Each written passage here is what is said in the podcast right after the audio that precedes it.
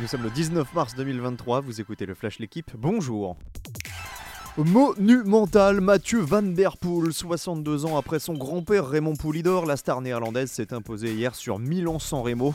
Van Der Poel s'est isolé au sommet du Poggio en contrant une offensive de Tadej Pogacar et le champion du monde de cyclocross a même battu le record de la montée.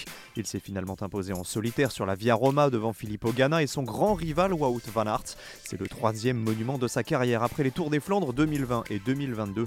Le premier français Anthony Turgis termine 9ème, deux places devant Julien à la Philippe. Le 15 de France s'était offert le droit de rêver, mais l'Irlande a remporté hier le tournoi des 6 nations Grand Chelem à la clé. Les Bleus avaient conquis une victoire bonifiée 41 à 28 face aux Gallois en début d'après-midi, mais encore fallait-il que les Anglais battent le 15 du trèfle en le privant de bonus. Le miracle n'a pas eu lieu, succès 29 à 16 des Irlandais qui n'avaient plus été titrés depuis 2018. Les nordistes sont plus que jamais dans la course à l'Europe en Ligue 1. Lens est même devenu hier soir dauphin provisoire du PSG à la faveur de son succès 3-0 face à Angers.